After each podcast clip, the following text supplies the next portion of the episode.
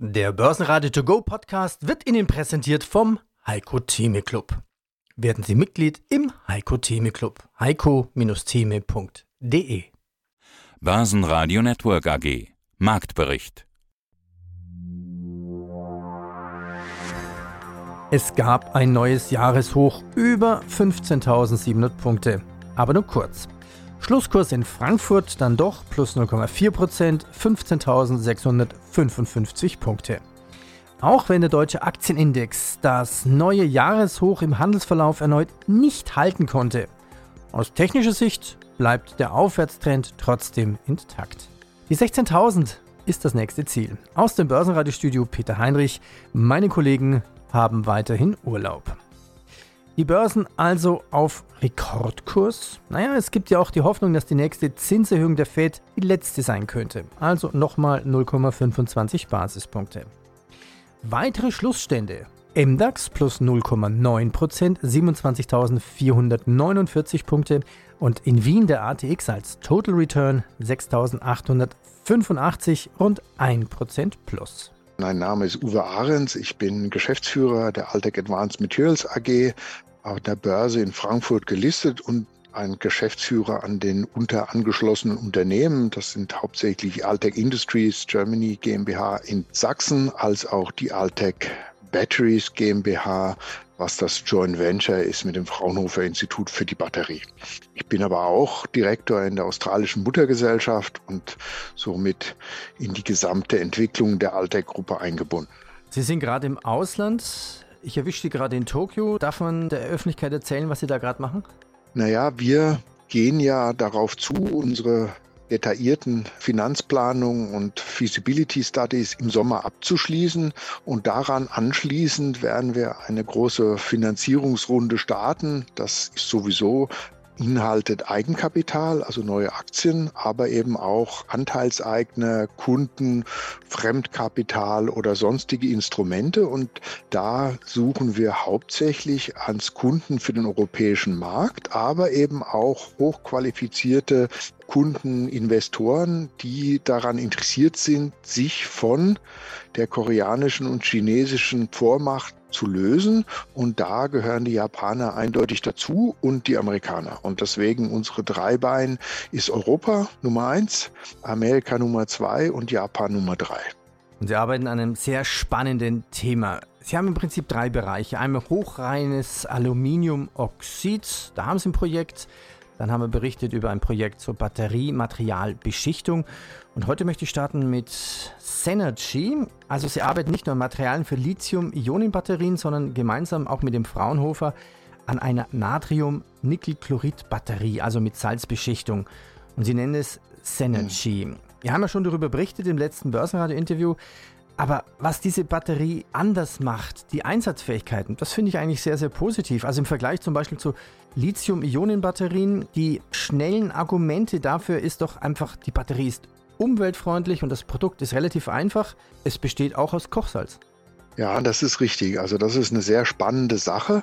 Also da geht es nicht um Salzbeschichtung, sondern das ist wirklich eine Festkörperbatterie, an der die Ionenförderung ersetzt wird. Also das Lithium wird nicht verwendet, sondern anstelle von Lithium wird Natriumionen verwendet und diese Natriumionen werden aus Kochsalz gewonnen. Also das ist ein sehr einfaches System und das Besondere an dieser Batterie ist, das ist ja eine Technologie, die es seit über 30 Jahren gibt, aber das Fraunhofer hat das in den letzten 10, 12 Jahren weiterentwickelt mit verschiedenen Prototypen, zu einer Hochleistungsbatterie für den Netzbetrieb. Und diese Batterie ist fertig. Die können Sie in Dresden in die Steckdose stecken, anschauen. Die funktioniert einwandfrei. Und was wir jetzt zusammen machen mit dem Fraunhofer, ist die Industrialisierung. Wir planen jetzt das erste größere Werk mit 100 Megawattstunden Jahresleistung und das soll in schwarze Pumpe gebaut werden. Die Themen hier in diesem Podcast. Hey Heiko, Mickey Mouse wird 100. Ist das was fürs antizyklische Depot? Wieder der Heiko Theme Club. Dann haben wir einen Ausschnitt aus Fit for Trading, dem Podcast Nummer 19, Anlegen mit Anleihen. So funktioniert's. Christian Hinterwallner, österreichische Werte substanziell unterbewertet. Aktienmarkt mit überproportionale Performance 2023. Fondsmanager Wilgebauer, Wir sehen eine Renaissance der Mischfonds mit einer 60 zu 40 Strategie. Und wir haben den CEO von Altech im Programm. Die Energiewende kann nur mit Batterien stattfinden. Umweltfreundliche Salzbatterie Synergy. Heiko Thieme, globaler Anlagestratege. Ja, und aus dem Börsenradiostudio meldet sich Peter Heinrich. Hallo Heiko, grüße dich. Grüß Gott nach Bayreuth. Vom Wetter zum Börsenwetter. Hey, Mickey Mouse, 100 Jahre, wer hätte das gedacht? Vor genau 100 Jahren gründeten die Disney-Brüder in Kalifornien einen Cartoon, ein Studio dazu, den Vorgänger des heutigen Walt Disney-Konzerns. Ja, zunächst vor allem durch Comics, dann die ersten Zeichentrickfilme bekannt geworden, entwickelt sich Walt Disney zu einem Mega-Entertainment-Komplex, könnte man sagen. Ein Großteil der Einnahmen wird ja mittlerweile durch Kinoblockbuster, zum Beispiel Marvels, unter anderem dann Themenparks, Kreuzfahrten oder Merchandising erzielt. 2019 führte man mit Disney Plus sogar einen eigenen Streamingdienst ein, der dem einsten Platzhirsch Netflix das Leben schwer macht. Doch auch Disney selbst erlebt immer wieder herausfordernde Zeiten. So musste man im letzten November sogar den alten CEO Robert Iger reaktivieren. Trotz unübersehbarer Anzeichen einer Bodenbildung notiert die Aktie immer noch rund 50 Prozent unter ihrem Allzeithoch aus dem Jahre 2021. Heiko, ist denn Mickey Mouse und Co. diese Aktie was fürs Depot? Absolut, absolut. Genau, du hast die Gründe genannt. Es ist im Entertainment-Bereich tätig. Äh, die Kinder, die junge Generation wird nicht nur Star Wars sich anschauen und alle Meta, nicht wahr, Produkte, sondern sie werden auch die Disney-Produkte sich nach wie vor anschauen. Mein Lieblingsfilm ist nach wie vor Disney. Meine Enkel waren überrascht, kannten ihn nicht und waren begeistert. Wel äh, welchen Film genau meinst du? Du sagtest jetzt. Nee, Bambi. Bambi, ah ja, ah ja, okay. okay. Das immer, wenn ich gefragt werde, dann klinge ich wie ein kleines Kind, aber das ist für mich ein Film, der mich früher begeistert hat. Und äh, die Disney-Produkte an sich sind erstens vorzeigbar, sie sind nicht gefährlich für die Kinder. Ich finde das ganze Disney-Konzept, die Vergnügungsparks habe mir in Kalifornien und in Florida allerdings vor einigen Jahrzehnten mal angeschaut und es läuft nach wie vor mich ist Disney, um es pauschal zu sagen, ganz simpel gesprochen, um 90 ein Kaufbeginn, drei Tranchen, 15 Prozent Abstand. Wenn wir jetzt bei 92,5 sind, habe ich auch nichts dagegen zu sagen, man kann jetzt eine Tranche nehmen. Man soll nicht um die letzten ein, zwei Euro sich hier keilen. Wir kommen ja von 120 her. Wenn man sich die jüngsten Daten so anschaut, geht man mal zurück auf die letzten zwölf Monate sagen wir, sind bei 120 war unsere Basis. Zuletzt haben wir die 120-Marke, 123 um genau zu sein, am 16. August gesehen. Davon jetzt hergesehen sind es also über 30 Punkte Abstand. Das sind fast 25 Prozent, nicht ganz, aber Minus. Für mich ist eine Aktie interessant, ab 20 Prozent. Sie kommt also voll hinein von den absoluten Höchstständen, wie du sagst. Ich war, äh, ist sie jetzt nicht ganz die Hälfte mehr, aber sie war ja in der Spitzenphase hier, wenn man sich anguckt, was man hier ausgezeichnet sieht, nicht wahr? Also ausgewiesen bei 171, das heißt also hier bei 85, also auch da nicht päpstlich als der Papst sein, fast 25, 50 Prozent Minus. Da kann man investieren. Das einzige Problem, was wir haben, wir haben zurzeit keine Gewinne, weil sie eben noch in der Verlustzone wieder sind, wir, jüngster Zeit. Aber das wird sich mit, mit der Erneuerung der Wirtschaft nach Covid wieder ergeben, sodass man hier mal ähm, über den Tellerrand hinausschauen muss, über die Talsäule hinausschauen muss. Also die Gewinne dürften nicht die unmittelbaren Ziele sein, sondern die werden sich verbessern. Deswegen ab 90, 92,5 heute aktuell ein Kauf. Wertpapierkennnummer heißt die 855686. Nächste Tranche 15 Prozent niedriger. Und wenn das nehmen, gehen wir mal von der 90 Euro Basis aus. Das heißt dann in dem Fall 14 Euro niedriger. In diesem aktuellen Fall wäre es 78 Euro, die nächste Tranche zu nehmen. Und dann die letzte Tranche wäre dann zu nehmen bei ungefähr 66. Das wäre also der Einstieg bei der Disney-Aktie und dann warten. Und ich würde sagen, hier in den nächsten neun bis 15 Monaten dürfte man durchaus mit der Entwicklung zufrieden sein. Wir dürfen nicht vergessen, wir wollen 20 Prozent sehen in einem Jahr.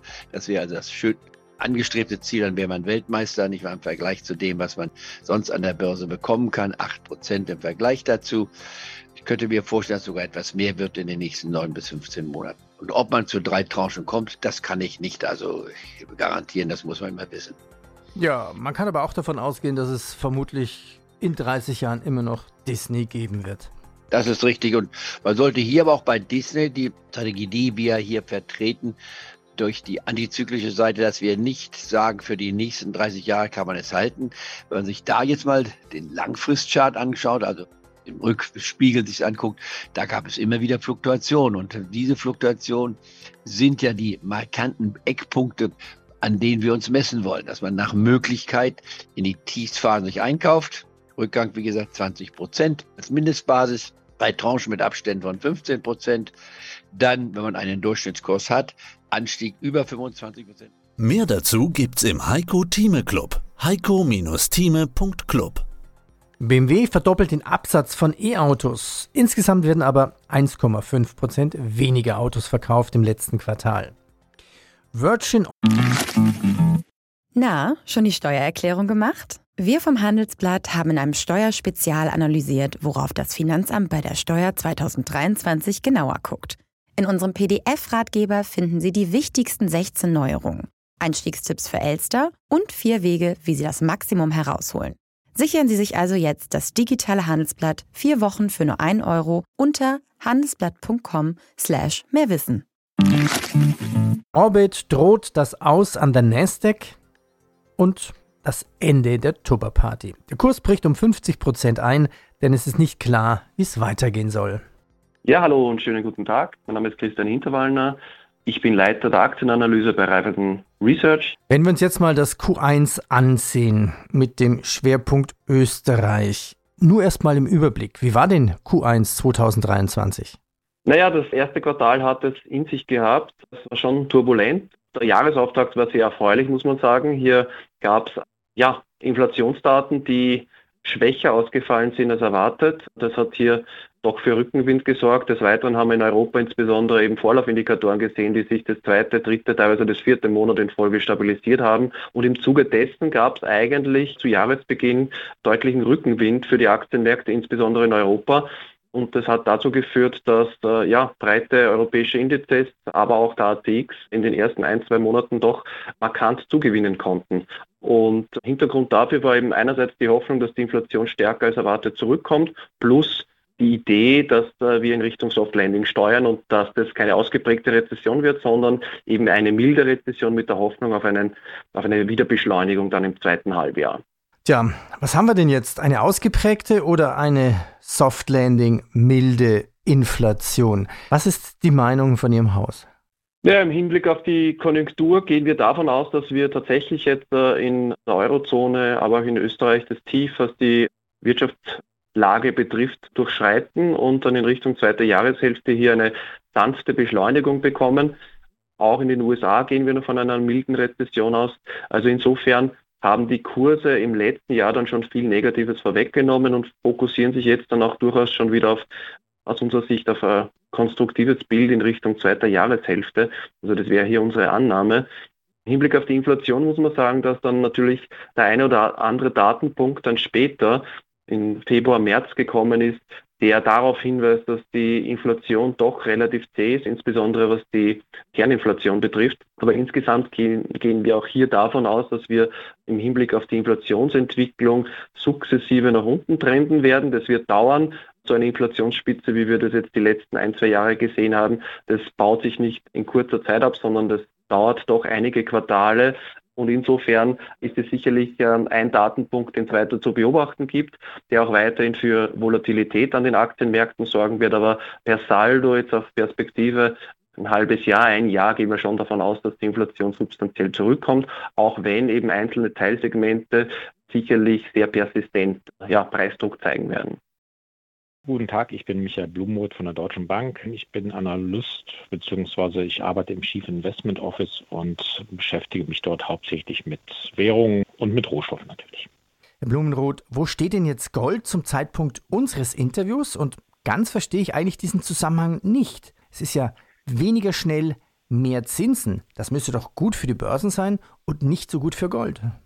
Ja, eigentlich ähm, definitiv schon. Also das Gold steht erstmal, um auf die erste Frage einzugehen, bei 2016 Dollar pro Unze. Wir hatten ähm, tatsächlich jetzt am Mittwoch ähm, schon 2032 Dollar pro Unze erreicht, was der höchste Preis seit einem Jahr ungefähr gewesen ist, seit März 2022. Und ja, in den letzten Tagen hat der Goldpreis ordentlich Anschub bekommen. Wir hatten noch am Montag bei 1950 Dollar im Tief gehandelt. Seitdem kam, wie Sie auch schon erwähnt haben, eine Menge an Daten raus, an Konjunkturdaten aus den USA, die jetzt wirklich darauf hindeuten, dass zumindest eine Schwächephase in den USA bevorsteht, dass eventuell sogar eine Rezession jetzt in der zweiten Jahreshälfte blühen könnte, wenn nicht schon im zweiten Quartal. Also die Daten wirklich durch die Bank schlecht, die Einkaufsmanager-Indizes unter den Erwartungen, die Auftragseingänge gehen zurück, die JOLTS-Daten zu den offenen Stellen, Sie haben es auch erwähnt, ähm, deutlich zurückgehend und auch die Handelsbilanz weiter ähm, ins Minus gerutscht. Also da braut sich eventuell einiges Ungemach zusammen und das reflektiert sich dann immer in erster Linie an den Bondmärkten, also an den Märkten für die Anleihen. Dort haben wir jetzt dann tatsächlich auch im Laufe dieser Woche einen deutlichen Rückgang der Renditen gesehen. Und zwar ist hier das Narrativ dahinter, dass die US-Notenbank, wenn überhaupt, jetzt noch eine Zinserhöhung im Mai machen wird. Sie haben am 3. Mai die nächste Sitzung. Dass dann in der zweiten Jahreshälfte schon Zinssenkungen kommen könnten. Was jetzt nicht unbedingt, sagen wir mal, das Basisszenario von uns ist, aber es ist ähm, natürlich dann auch schon so, wenn jetzt tatsächlich eine Rezession käme, die ja dann auch bedeuten würde, dass die Nachfrage nach Gütern und Dienstleistungen schwächer werden würde, würden auch die Inflationsraten wieder weiter zurückgehen. Und das würde es der FED tatsächlich dann erleichtern, im zweiten, in der zweiten Jahreshälfte, vielleicht gegen Ende der zweiten Jahreshälfte mal die Leitzinsen auch wieder zu senken. Und Gold ist ja als Investment, bringt weder Zins noch Dividende. Und je höher die Rendite einer in Anführungszeichen sicheren Anlage ist, also dass US-Treasuries gelten mit als die sicherste Anlage, die es weltweit gibt, desto schwerer ist natürlich für den Goldpreis voranzukommen. Ähm, jetzt haben wir im Laufe der Woche, wie eben gesagt, deutlichen Rückgang der Renditen gesehen. Die 10-Jahres-Renditen der USA sind auf dem tiefsten Stand seit September vergangenen Jahres. Ähm, auch die Zweijahresrenditen wieder deutlich zurückgekommen. Also der Gegenwind oder die Konkurrenz, die der Goldpreis von den Bondenmärkten erhalten hat in den letzten Monaten, ist jetzt diese Woche etwas rückgängig gewesen. Und Nebeneffekt auch, dass der US-Dollar sich deswegen auch wieder etwas abgeschwächt hat. Der kam jetzt am Mittwochnachmittag wieder zurück. Das waren wahrscheinlich dann auch eher wieder so sichere Hafenkäufe in den US-Dollar hinein, aber der US-Dollar im Wochenvergleich auch etwas schwächer als zum Ende vergangener Woche. Die Renditen sind niedriger. Das sind beides Argumente für den Goldpreis weiter nach oben zu schauen. Und falls tatsächlich eine Rezession käme, ähm, historisch betrachtet hat der Goldpreis sich in rezessiven Phasen auch meistens recht tapfer und wacker geschlagen, weil genau in diesen Phasen ja dann die auch die Leitzinsen weiter gesenkt werden, die Renditen gehen zurück und das stützt die Goldpreise. In Kürze erreichen wir Hauptbahnhof Angleis. Reisende Flughafen bleiben an Bord. Nächster Halt Hauptbahnhof. Wo du bist, geht nur dich etwas an. iOS hilft dir zu bestimmen, mit welchen Apps du deinen genauen Standort teilst. Es steckt mehr in einem iPhone.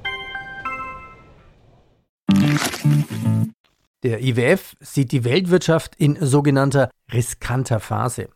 Bitcoin wieder über 30.000 Dollar und der Euro steigt über 1,05 Dollar. Mein Name ist Alois Wögerbauer und ich bin in der Geschäftsführung der drei Banken General Investment Gesellschaft in Linz. Welche Strategie fahren Sie denn derzeit an den Börsen?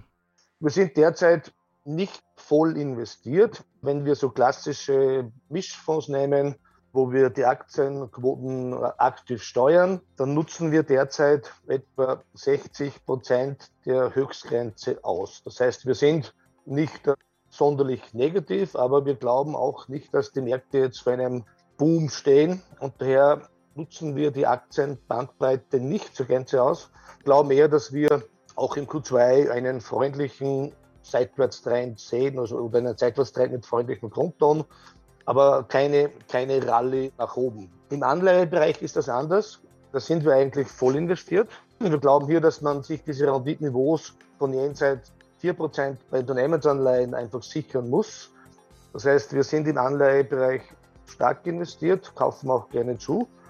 Und wir sehen auch eine, eine Renaissance dieser typischen 60-40-Strategie, wo man sagt, bei Mischfonds etwa 60 Prozent in Anleihen, 40 Prozent in Aktien. Das hatte einige Jahre nicht sonderlich ja, gut ausgesehen aufgrund äh, der Zinsthematik. Jetzt äh, passt das wieder. also, also kann man sagen, fühlen uns auch sehr wohl. Man kann ja sagen, Mischfonds waren eigentlich tot, weil sie nicht an, in Anleihen investieren konnten. Und jetzt, Sie sprechen wirklich von Renaissance, also die alte Assetklasse Anleihen ist wieder da. Genau, genau. Mischfonds waren aus meiner Sicht nicht tot, das wäre zu hart formuliert. Sie haben halt die Erträge rein aus der Aktienseite gemacht und der Bondteil war einfach kein Ertragsbringer. 2022 war dann der Anleiheteil sogar sehr, sehr schmerzvoll. Aber jetzt hat sich das verändert Und wenn man im Anleihebereich dann noch die Risikoleiter etwas nach oben klettert, wir haben ja gesprochen von Unternehmensanleihen mit bester Bonität, es gibt dann auch noch Hochzinsanleihen, es gibt Hybridanleihen, dann erreichen sie Renditeerwartungen derzeit, derzeit von 5 bis 6 Prozent. Und das sind dann schon aktienähnliche Ertragserwartungen bei allerdings dennoch einer, einer Anleiheinvestition. Das halten wir für, für absolut attraktiv. Mhm. Also nicht investieren in Eigenkapital, in Aktien, sondern einfach Geld verleihen und dafür wieder den Coupon kassieren. Genau, genau. Bonität, Nominalbetrag und Coupon. Wie bitte? Beim Geldanlegen in Anleihen, tja, da gibt es so einige Unterschiede zu Aktien. Aber keine Sorge, in diesem Podcast erklären wir euch kurz und verständlich, was es mit diesen Begriffen auf sich hat und wie auch ihr euer Depot mit Anleihen erweitern könnt. Ja, und hierfür habe ich mir heute wieder einen echten Profi als Gast eingeladen. Und zwar Günter Scheppler, er ist Chefstratege Rentenmärkte im Research-Bereich der DZ Bank. Sage ich Hallo Günter, schön, dass du heute bei uns bist. Hallo Falco, ich freue mich hier zu sein. Ja, und mein Name ist Falco Block, ich bin Sales-Stratege ebenfalls bei der DZ Bank in Frankfurt. Ja, Günther, in einem vorherigen Podcast, das war die Nummer 15 für euch, liebe Zuhörer, übrigens, wenn ihr euch das nochmal anhören möchtet, da hatte ich mit deinem Kollegen von der Aktienseite über die grundlegenden Unterschiede zwischen Aktien und Anleihen erstmal so einen Austausch gehalten. Einige wichtige Erkenntnis war, dass ich mich mit Aktien an einem Unternehmen beteilige, also ich werde Miteigentümer dann bin ich bei allen wirtschaftlichen Chancen und Risiken voll dabei. Bei einer Anleihe hingegen leihe ich einem Unternehmen Geld, habe keine Eigentümerschaft, dafür aber weitgehend unabhängig vom Erfolg des Unternehmens einen Rechtsanspruch auf Zins und Rückzahlung nach einer bestimmten Laufzeit. Ja, und heute wollen wir noch etwas tiefer in die Materie dieser Anleihen einsteigen. Günther, neben diesen Sachen, die ich jetzt gerade gesagt habe, also Aktien, ich bin Miteigentümer, Anleihen, ich leihe dem Unternehmen Geld, welche sonstigen wichtigen Unterschiede zu Aktien gibt es denn noch? Also, da wäre zunächst einmal, dass die Anleihenkurse in Prozent notiert werden, während das sind die Aktienkurse, man kennt es ja ganz normal, in Euro notiert werden. Der Fakt, der ist natürlich wichtig, muss im Hinterkopf haben, weil wenn ich bei meiner Bank oder bei meinem Broker dementsprechend eine Order für eine Anleihe aufgeben möchte, dann trage ich nicht wie bei Aktien eine Anzahl und einen gewünschten Kurs oder eine Kursrange ein, sondern ich muss eine Nominalsumme oder ein Nominal eingeben, das heißt einen gewissen Wert an Anleihen, die ich kaufen möchte. Und dazu gebe ich dann den Prozentkurs ein, zu dem ich kaufen möchte. Und dabei gilt es auch noch zu beachten, dass die Nominalsumme, die ich wähle, eine Mindestsumme hat. Und diese Mindestsumme, die entspricht der kleinsten Stückelung einer Anleihe. Beispielsweise, wenn eine Anleihe in eine Mindeststückelung von 1000 Euro hat, dann muss ich halt dementsprechend als Nominalsumme mindestens 1000 Euro eingeben oder ein Vielfaches davon. Ein weiterer Unterschied zwischen einer Anleihe und einer Aktie ist, wenn ich eine Aktie halte, die behalte ich so lange und die läuft so lange, bis ich quasi wieder verkaufe. Das ist bei einer Anleihe unterschiedlich. Die hat eine endliche Laufzeit. Um ein Beispiel zu sagen, wenn ich mir beispielsweise eine Anleihe von fünf Jahren Laufzeit kaufe, dann behalte ich fünf Jahre lang dementsprechend meine Couponzahlung und nach fünf Jahren wird die Anleihe zurückbezahlt und damit ist die Aufzeit endlich. Muss man natürlich gucken, dementsprechend, wenn man die Anleihe zurückbezahlt bekommt und die Liquidität erhält, dass man dann dementsprechend die Liquidität neu anlegt. Das kann ich mir halt bei Aktien dementsprechend sparen. Und eben auch schon angesprochen, die Couponzahlung, das heißt bei einer Anleihe, solange ich sie im Depot oder im Bestand habe, bekomme ich quasi eine, zumindest in der Regel, fixe Zahlung an an Zinsen. Währenddessen bei den Aktien bekomme ich eine Dividendenzahlung, die kann durchaus im Laufe der Zeit variieren. Das sind eigentlich so die Hauptunterschiede noch zwischen einer Anleihe und einer Aktie. Börsenradio Network AG Marktbericht Der Börsenradio To Go Podcast wurde Ihnen präsentiert vom Heiko Theme Club. Werden Sie Mitglied im Heiko Theme Club. heiko-theme.de